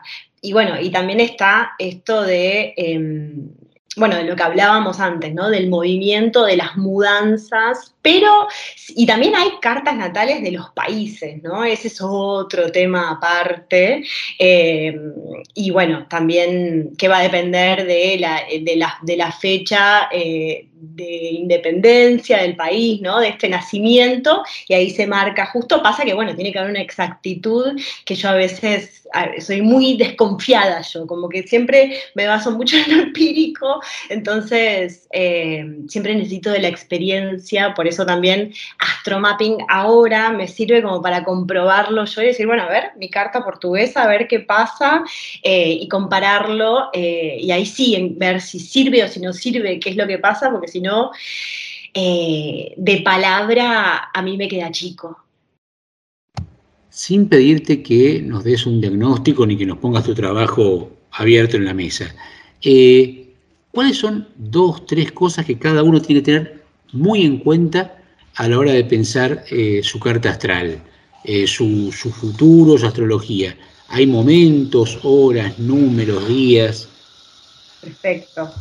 Eh, siempre, o sea, si en la lectura te van a eh, tener en cuenta la revolución solar, va a estar bueno que te lo hagas cerca de tu cumpleaños, porque ahí se abre el año astrológico para vos, que va a ser de cumpleaños a cumpleaños. O sea, entendiendo que cada vez que vos cumplís años, la energía cambia. Eh, y después, creo que en toda lectura de astrológica, al menos yo lo que, lo que intento hacer desde mi lugar es eh, como mostrar la disposición energética, entender que la energía no es una sola cosa. Toda energía es dual, todo tiene su parte positiva y su parte negativa. Depende de nosotros si nos hacemos cargo o si nos victimizamos. Entonces, creo que la lectura de carta natal tiene que ver con un reconocimiento de nuestra personalidad, con nuestras partes no tan buenas, nuestras partes sí más buenas, eh, reconocer el todo, la luz, la sombra. Yo le digo el nudo a la carta natal, porque es un desanudarnos a nosotros mismos. Eh, al menos esa es eh, la manera que a mí me gusta eh, ver a la astrología, ¿no? No desde un lugar predictivo, eso me resulta eh, más antiguo, entendiendo que sí, hay cosas que, que se pueden ver, pero teniendo más en cuenta el ciclo por el que uno pasa desde la responsabilidad de cada uno, ¿no? No me gusta dejar a la gente tampoco condicionada en cuanto a en noviembre te va a pasar algo y ¿viste? te quedas esperando hasta que en noviembre pase algo. No, no, no. Salí a tu casa y anda a buscar que las cosas pasen. Sí, sí, sí. Eh, hablando vos, sos muy empírica. En tu, en tu lectura que haces de tu vida, que seguramente es mucho más detallada y más continua, eh, ¿estaba previsto esta emigración a Portugal?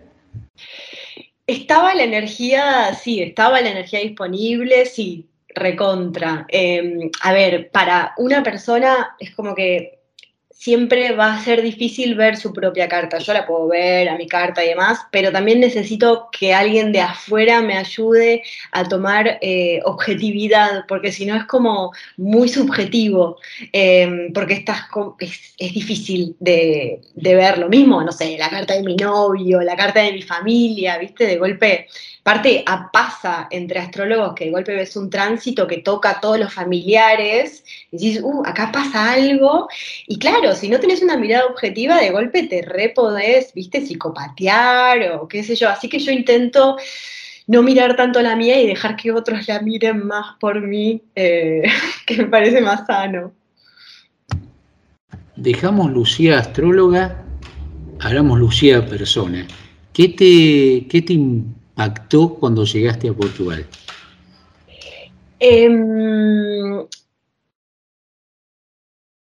me impactó, eh, primero, bueno, obviamente que te dejen cruzar por la senda peatonal. Eso ya es un montón eh, si venís de Argentina. Em, después también la amabilidad del portugués, la verdad es que es algo muy a destacar. Em, también los suelos portuguesos, portugueses, o sea, todos los pisos, la decoración, el diseño, es algo que en Portugal está muy eh, como parte del día a día, como parte de toda edificación, viste que todo el número de cada calle es perfectamente proporcional. Bueno, todo eso a mí, como yo también eh, estudié diseño, me vuelve loca. Eh, bueno, y también vivir cerca del, del mar, ¿no? Que creo que es algo que a cualquier persona eh, le gusta al menos la experiencia, eh, así que estoy súper, súper agradecida por poder darme al menos la oportunidad, salga como salga. ¿Algún sueño de acá a un año?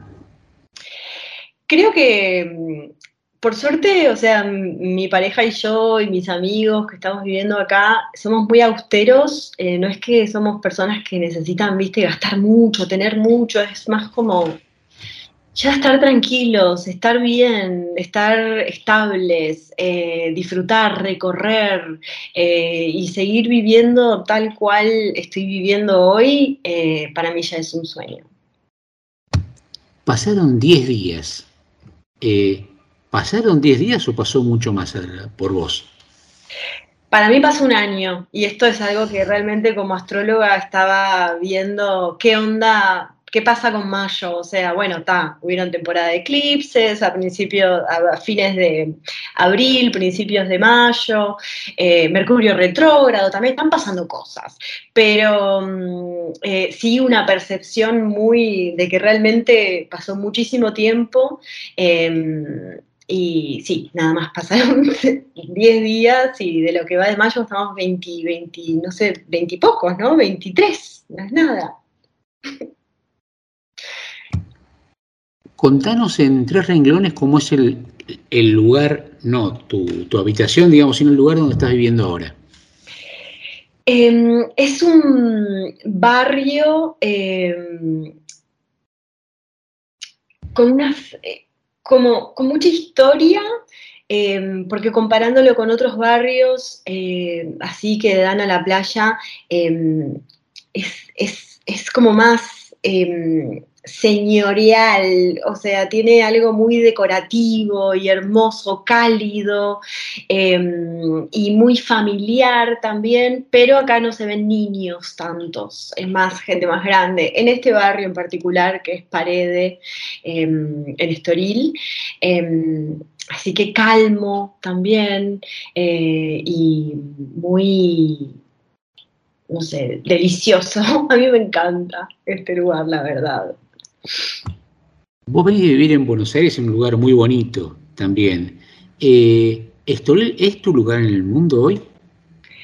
Hoy sí, hoy se podría decir que sí, sí, ya aparte hay algo similar también entre el portugués y el río platense sería, ¿no? Porque creo que también el portugués tiene algo un poco de, de uruguayo también, eh, hay una mezcla nostálgica, eh, el fado y el tango, ¿no? Hay toda una analogía súper interesante eh, que nos hace sentir un poco en casa, en donde sí, uno estaba en Europa, pero no sé, en, todo portugués, y esto me pasó cada vez que vine a Portugal, que bueno, vine una vez antes, en realidad no es que vine muchas veces, em, de la mirada tan profunda del portugués, eh, nostálgica también, em, y bueno, los subtes portugueses, por ejemplo en Lisboa, también tienen como un aire de toda una historia de, de Cortázar, ¿no? Una historia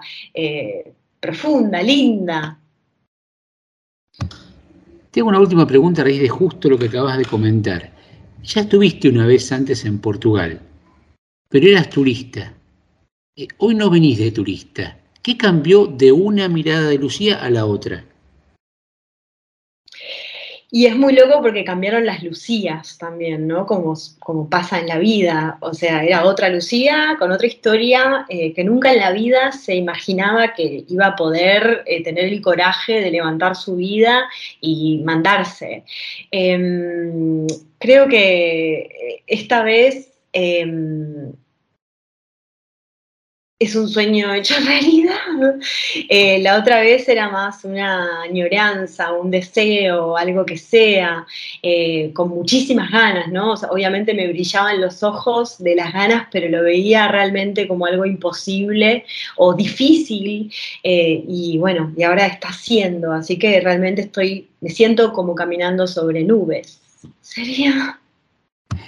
Lucía, si alguno de tus oyentes quiere eh, saber algo más de ellos, pueden acudir a vos, te pueden llamar, consultar por mail, Instagram. ¿Hay alguna forma de ponerse en contacto contigo? Sí, eh, tengo mi Instagram que es eh, arroba expedición-pelpa. Como verán, ya la expedición estaba en el nombre antes de la expedición. Em, pero, pero sí, ahí, bueno, yo hago lecturas de revoluciones solares, de cartas natales, y bueno, más adelante espero poder incluir también esta mirada de astromapping, que bueno, es tan interesante.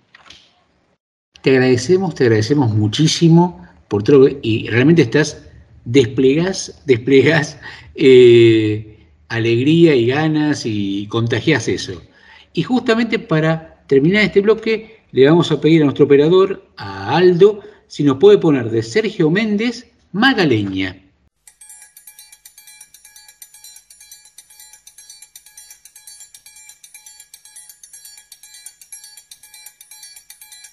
Vem Magalenha Rojão, traz a lenha pro fogão, vem fazer armação. Hoje é um dia de sol, alegria de coió, é curtir o verão. Vem Magalenha Rojão, traz a lenha pro fogão, vem fazer armação. Hoje é um dia de sol, alegria de coió, é curtir o verão. Yeah, yeah, yeah, yeah, yeah.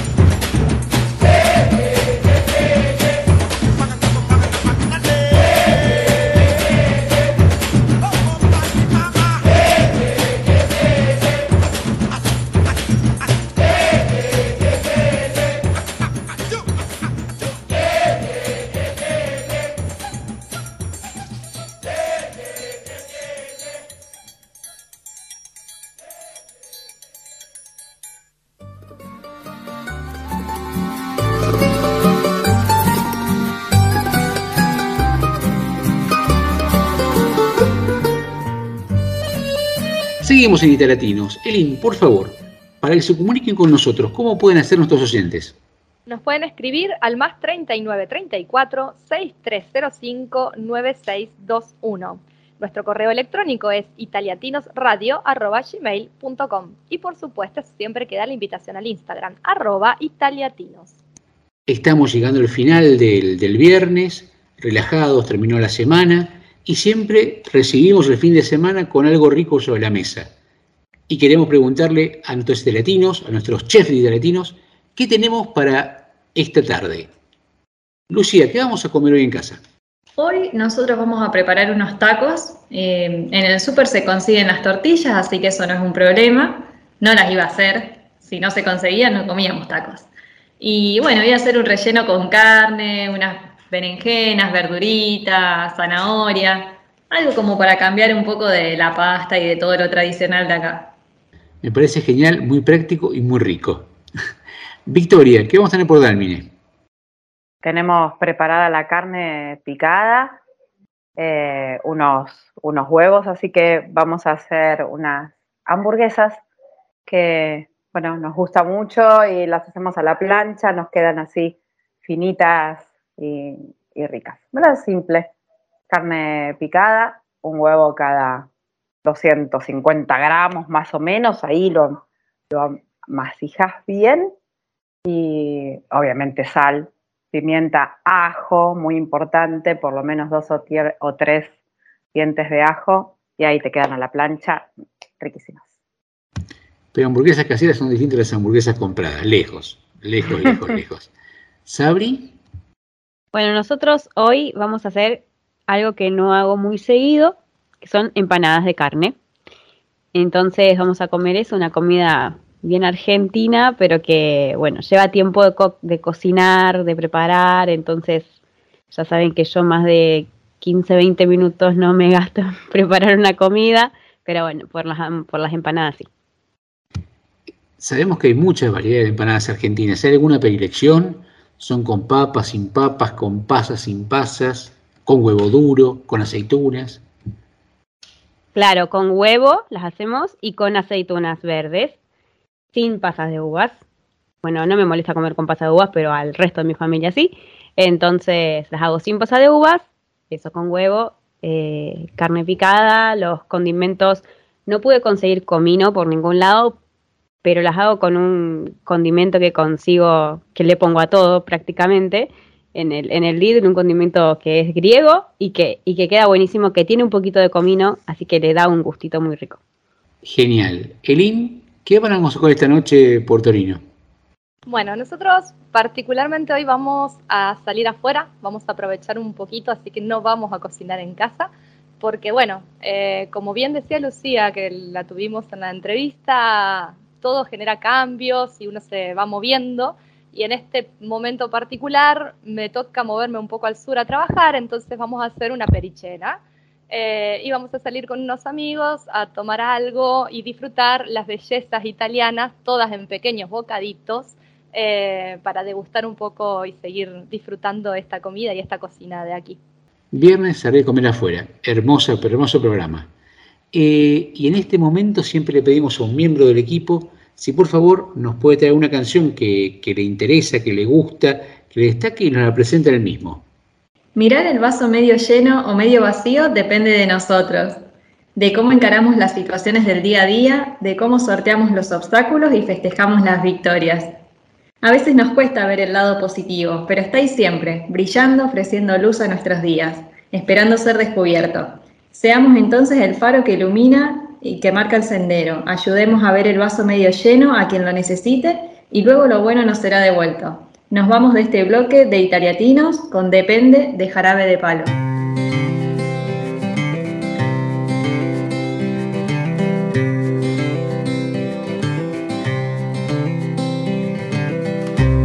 Que el blanco sea blanco, que el negro sea negro, que uno y uno sean dos, exactos son los números. Depende. Que aquí estamos de prestado, que hoy el cielo está nublado, uno nace y luego muere, y este cuento se ha acabado. Depende depende, de qué depende,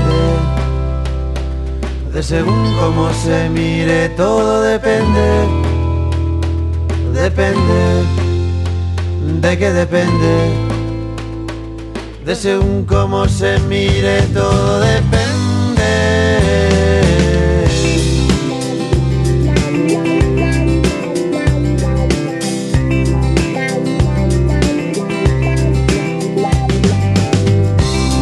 Qué bonito es el amor, más que nunca en primavera.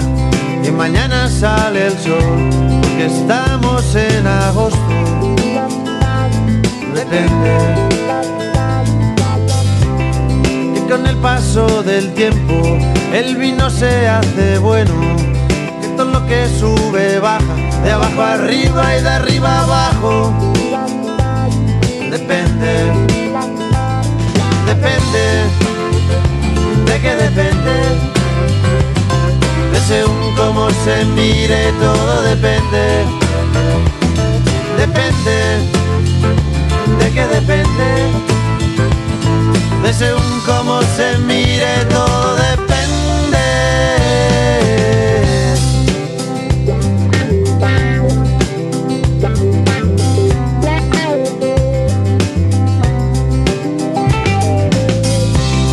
que no has conocido a nadie te bese como yo, que no hay otro hombre en tu vida que de ti se beneficie.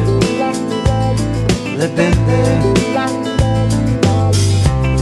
Y si quiere decir sí, cada vez que abres la boca, que te hace muy feliz, que sea el día de tu boda. Depende depende, de qué depende, según cómo se mire todo depende. Depende. ¿De qué depende? De según cómo se mire todo. Depende.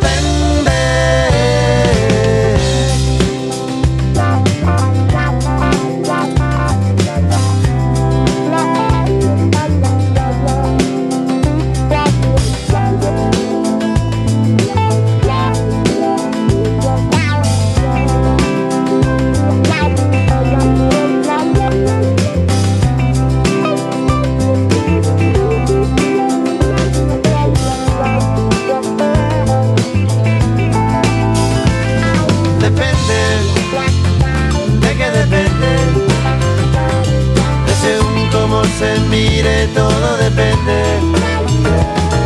Depende. ¿De qué depende? De según cómo se mire todo depende. Depende. ¿De qué depende? De según cómo se mire todo depende. Depende. ¿De qué depende? De según cómo se mire todo depende.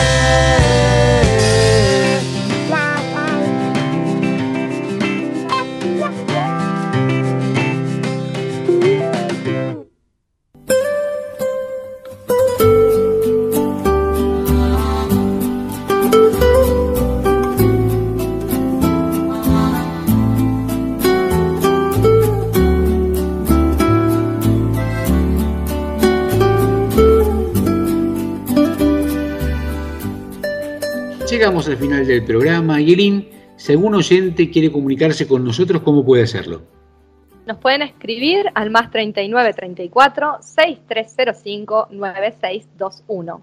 Nuestra dirección de correo electrónico es italiatinosradio.gmail.com y como, como siempre, por supuesto, los invitamos a seguirnos en Instagram. La dirección, arroba italiatinos.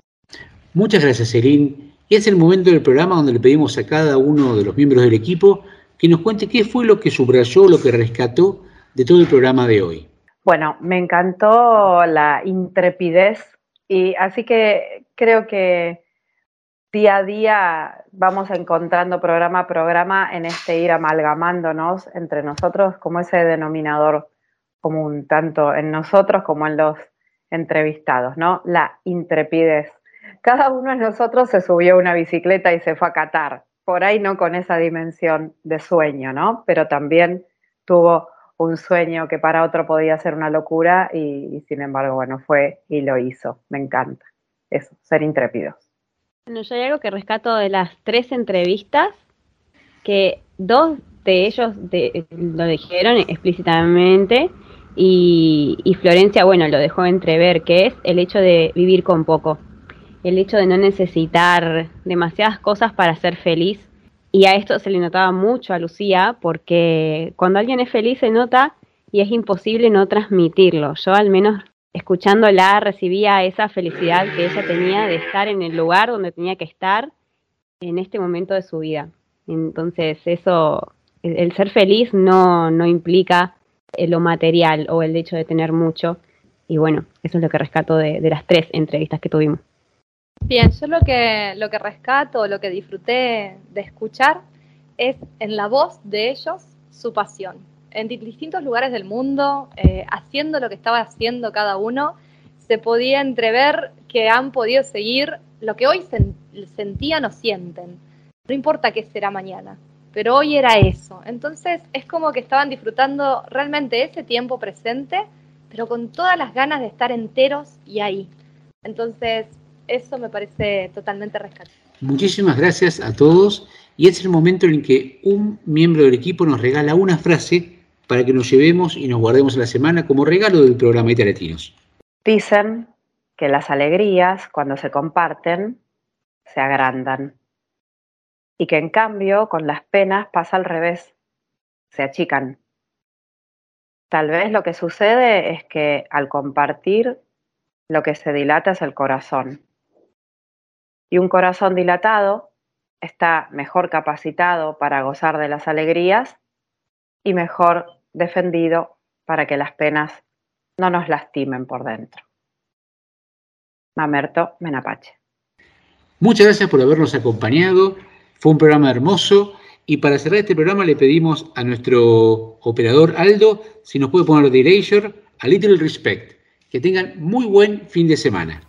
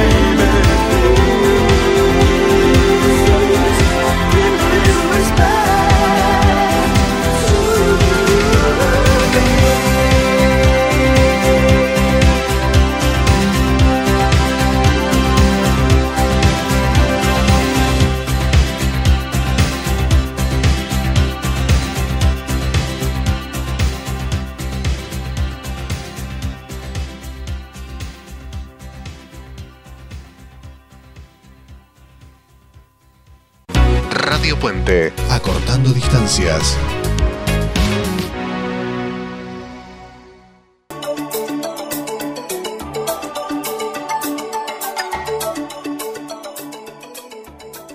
Che, Culini, ¿Te enteraste? ¿Qué cosa, Eugenio? Que este año Sensaciones sale todos los días. No te puedo creer, ¿a qué hora? 17 a 18 horas. Ahí está Ezequiel en la conducción, Charlie, nuestro amigo Carlos que produce más que bien. ¡Qué equipazo! Ya tenemos plan para todos los días de 17 a 18, Sensaciones. Vamos ese equipo, suerte toda la merda.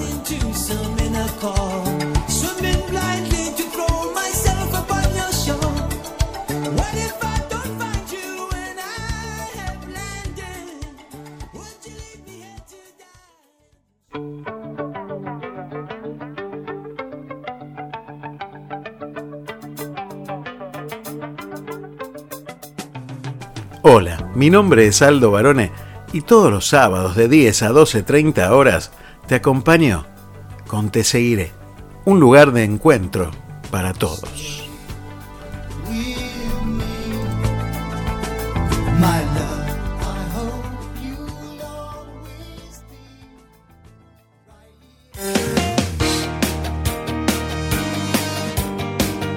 Estás escuchando Contacto Noriega. Contacto. Noriega. Contacto Noriega.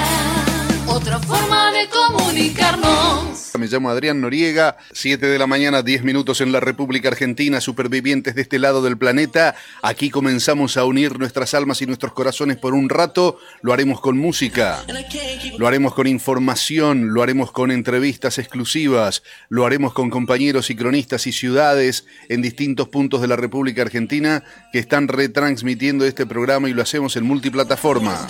Cada mañana, de 7 a 10 de la mañana, www.estacionradiopuente.com. Contacto, Noruega, Tato, soy Angélica Drinier. ¿Qué pasó? Que le entraron chorro a Tato Noruega en. Y a, usted, varones maleducados, ¿por qué no, da la cara? Que le está achacando el lugar a Tato Noruega. Contacto, Noruega, lo voy a denunciar. Devuélvame a Tato Noruega. Me emociono. Devuélvalo, porque le voy a mandar a la policía que le está sacando lugar. Y escúcheme, ¿eh? ya se quedó con la radio de Tato Noruega. No se haga el pelotudo, no se vaya a quedar con Carla Cavatorta. Seguí disfrutando de mi programa favorito, Contacto Noriega. Quédate en Radio Puente www.estacionradiopuente.com